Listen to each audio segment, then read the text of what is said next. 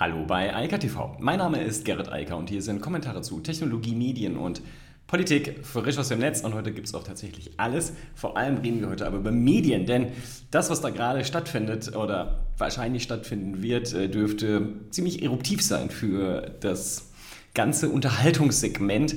Insbesondere geht es dabei um die Streaming-Dienste, denn da passieren zwei Dinge gerade. Einmal will Amazon wohl MGM kaufen. Ähm, Wer nicht mehr in Erinnerung hat, was das ist, James Bond zum Beispiel gehört da zum Bestand der Filme. Außerdem, Warner Media und Discovery sollen zusammengehen und von ATT losgelöst werden. Dabei würde dann ein riesiger Streaming-Anbieter entstehen, der das ganze Marktumfeld noch einmal radikal verändern würde. Und dann gibt es unschöne Nachrichten über die Pläne einer Biometriedaten, also mehrerer zentraler Biometriedaten der Bundesländer und dann gibt es noch eine kurze Nachricht zu Microsoft Teams. Es ist ja klar, dass irgendwas passieren musste. Also, äh, nachdem es Disney gemacht hat mit Disney Plus und äh, wie die Entwicklung bei Netflix ist, eher nicht mal so schnell, musste ja auch Amazon jetzt irgendwie mal sich positionieren. Und das heißt besonders Inhalte kaufen. Denn die Inhalte von zum Beispiel Disney, die fallen ja irgendwann weg. Da wurden Verträge gekündigt. Das heißt, diese Evergreens, die man immer so gerne mal wieder schaut, äh, die kann man dann irgendwann nicht mehr bei Prime gucken oder bei Apple TV Plus und so weiter und so fort. Oder auch nicht mehr bei Netflix. Deshalb setzen natürlich all die Streaming-Anbieter auf eigene Inhalte. Amazon hat ja auch vor einiger Zeit schon Twitch gekauft, um im Livestreaming-Segment stark unterwegs zu sein. Nichtsdestotrotz braucht man halt auch für den Streaming-Dienst, also für Amazon Prime Video, Inhalte. Und da steht jetzt wohl MGM vor dem Verkauf. Ähm, die Schätzungen gehen so auf einen Preis von 8 bis 10 Milliarden Dollar. Und dann ähm, geht das rüber.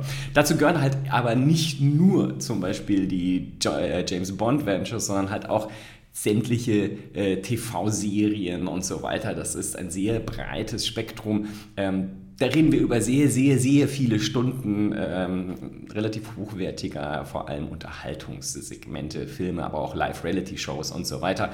Also da ist schon relativ viel drin in dem MGM-Paket und ich glaube, MGM kennt auch jeder. Insofern, das sind viele Kinofilme etc., Rocky und so weiter. Das ist alles MGM. Parallel passiert aber noch etwas, äh, wenn wir schon beim Streaming sind. Äh, wie gesagt, ATT will Warner Media und Discovery abspalten, einen neuen sozusagen, aber abspalten, zusammenschließen und damit einen der größten Streaming-Dienste der Welt schaffen. So ad hoc. Klar, auch bei ATT ist ganz offensichtlich, dass man sich da nicht mehr so alleine positionieren kann wie bisher. Es ist halt viel Kabelfernsehen etc. Dazu gehören aber halt auch Größen wie, man sieht es da oben rechts, CNN, das wäre nämlich Teil des Deals und ähm, viele andere, HBO Max und so weiter. Das wäre alles in diesem Ding auf einmal zusammengefasst und äh, damit als einer der größten Streaming-Dienste neben Netflix, Amazon Prime und so weiter und so fort wir hatten das ja schon öfter und ich habe es schon ganz oft gesagt, es gibt momentan, glaube ich, keinen so brutal und hart umkämpften Markt wie den Streaming-Markt, der sich ja auch in sich ständig verändert. Die Anforderungen der Nutzer verändern sich. Es geht immer mehr in Richtung Livestreaming. Da hatte sich, wie gesagt, Amazon schon früh positioniert. Alle wollen da jetzt rein, deshalb versucht man das auch nochmal aufzurollen. Und natürlich für die kleineren Anbieter, ja, also kleiner in Anführungsstrichen, ist es natürlich sehr spannend. Durch den Zusammenschluss von Warner Media und Discovery ist man halt auf einmal in der Größe auch an Abonnenten. Da kommt man halt an Netflix, Amazon Prime und Co. ran und damit wird der ganze Markt natürlich noch heißer.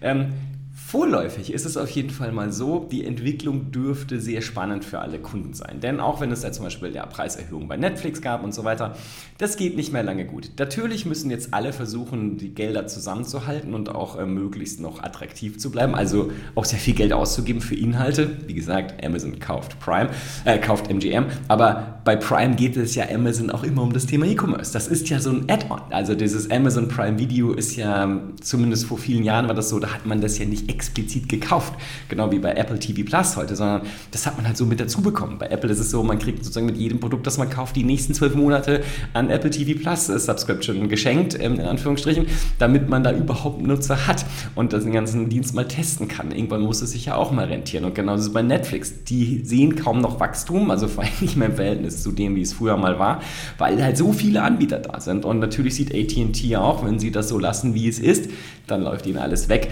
Und Wer natürlich ganz brutal verliert bei der ganzen Geschichte hier, das ist das klassische TV, äh, also das äh, Programm TV.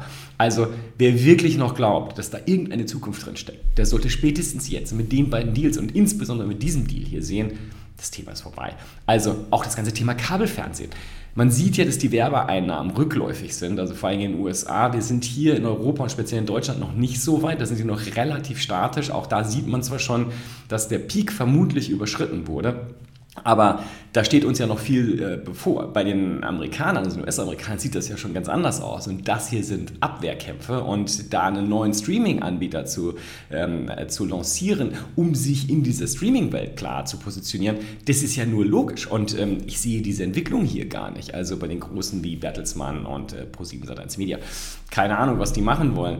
Ähm, der wahrscheinlich überleben wird. Perspektivisch ist der öffentlich-rechtliche Rundfunk, also ARD, ZDF, äh, in Großbritannien BBC, aber auf dem privaten äh, Bereich, das wird spannend, denn wer guckt denn noch Fernsehen? Ja, also die Jüngeren mal nicht mehr, die Jüngsten gar nicht mehr. Und äh, für eine Klientel, die über 16, über 70 ist, äh, lohnt sich die ganze Maschinerie halt nicht mehr. Vor allem, die fangen ja auch langsam an, sich die Streaming-Programme zu kaufen und lieber das zu gucken, was sie wirklich sehen wollen. So, damit aber zurück äh, nach Deutschland und äh, zu ja, den unschöneren Dingen, die so passieren im Technikwunderland. Also, die Länder, die möchten, sollen eine zentrale Datenbank für Passbilder und Unterschriften äh, äh, erstellen und äh, ja, dass das für geradezu Amokläufe bei Datenschützern äh, ins, inklusive dem Bundesdatenschutzverantwortlichen Ulrich Kelber sorgen, ist, glaube ich, naheliegend, denn das sind halt hochpersönliche Daten. Also wenn wir über biometrische Daten, insbesondere Bilder und Unterschriften reden, dann wird es halt immer sehr kritisch. Ähm, da muss man halt schon sehr gut argumentieren, warum man das überhaupt speichern will und muss und für wen das gut sein soll. Und ähm, mir fallen da spontan nicht so viele gute Argumente ein. Und was natürlich Datenschützer befürchten, ist, dass halt gerade Bilddaten, wenn sie äh, unter der Identitätsinformation dann abgespeichert sind, natürlich für Gesichtserkennung benutzt werden können. Und äh, das Thema Unterschriften, das macht es ja noch absurder und äh, riskanter, was da, da gerade passieren soll und was die Länder oder der Bund genauer gesagt hier vorhaben. Also ich glaube, das wird eine sehr große Diskussion lostreten und könnte sicherlich auch für den Wahlkampf sehr spannend werden, denn dieses Thema geht so natürlich nicht. Und äh, ja, ein, ein Hoch auf die DSGVO, die das nochmal ausleuchtet, aber das hätte das Bundesdatenschutzgesetz das auch relativ klar erfasst, dass das keine gute Idee ist. Und vor allem solche zentralen Datenbanken von solchen Informationen, ich meine, wer sollen die schützen? Die, die IT-Anbieter der Länder? Naja, viel Spaß. Und zu guter Letzt, Teams. Äh, Microsoft macht endlich das, was sie schon vor über einem Jahr angekündigt haben und was vor einem Jahr ja auch echt eine coole Idee gewesen wäre. Ähm, sie haben ja Skype, naja, sowohl als Marke als auch als Produkt einfach in den Hintergrund treten lassen. Sie tun es immer noch so, als wäre alles in Ordnung, aber ich glaube nicht, dass das noch lange da bleibt. Teams hätte man natürlich frühzeitig auf dem Privatmarkt loslassen müssen. Vor allem letztes Jahr, als die Pandemie losging und jeder anfing mit Video äh, zu experimentieren. Nur das gab es halt für Family and Friends oder Friends and Family nicht. Also sind alle auf Zoom oder äh, FaceTime etc. ausgewichen, halt die Tools, die man halt verfügbar hatte. Das war meines Erachtens ein großer Fehler von Microsoft. Jetzt will man nachbessern, ähm, macht sozusagen Teams frei für den privaten Nutzer ich glaube, das ist ein bisschen spät. Das einzige Argument ist halt, wenn man auch noch sozusagen aus dem Büro hinaus äh, dann äh, kommunizieren will in die Familien zu Freunden rein. Aber wer will denn das auf der anderen Seite? Also ich glaube, der Zug ist abgefahren. Die Entwicklung ist ein bisschen zu spät. Da hat Microsoft nicht schnell genug geschaltet. Sie laufen der ja eh die ganze Zeit hinterher. Ganz egal, ob man jetzt den Messaging-Bereich, den Videobereich anschaut. Sie können nicht so viel wie die Marktführer und ähm, sie, ja, versuchen, das aufzuholen, was sie da verpasst haben. Und die einzige Chance, die sie noch haben, ist halt im Enterprise-Markt, weil da sitzen sie halt mit der Office Suite und äh, da docken sie Teams halt an und dadurch konnten sie sich jetzt gerade so retten. Aber die Entwicklung Richtung Slack und anderen ist halt stark und das muss man einfach gucken, wie sich das weiter dreht. Aber die Entwicklung, wie gesagt, hätte man frühzeitiger drehen müssen. Und ich weiß auch nicht genau, warum Microsoft jetzt so lange gewartet hat, denn die Pandemie ist zum Glück bald vorüber. Dann wird das Thema Videoconferencing zumindest im privaten Bereich sicherlich zurückgehen. Ähm, da gibt es dann halt weniger Gründe für. Das kann man dann wieder draußen im Freien machen. Ja, ein Hoch auf niedrige Inzidenzwerte in Münster übrigens.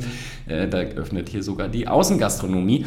Also der Zug ist bald vorbei im Privatbereich. Im geschäftlichen Bereich sieht es anders aus und da hat Teams auch seine Berechtigung, aber diese Idee hätten sie bei Microsoft einfach früher haben sollen. Das ist ein bisschen schade. Anyway, ich wünsche weiter eine schöne Woche und wir sagen bis morgen. Ciao, ciao. Das war Eika TV frisch aus dem Netz. Unter eika.tv findet sich der Livestream auf YouTube. Via eika.media können weiterführende Links abgerufen werden. Und auf eika.digital gibt es eine Vielzahl von Kontaktmöglichkeiten.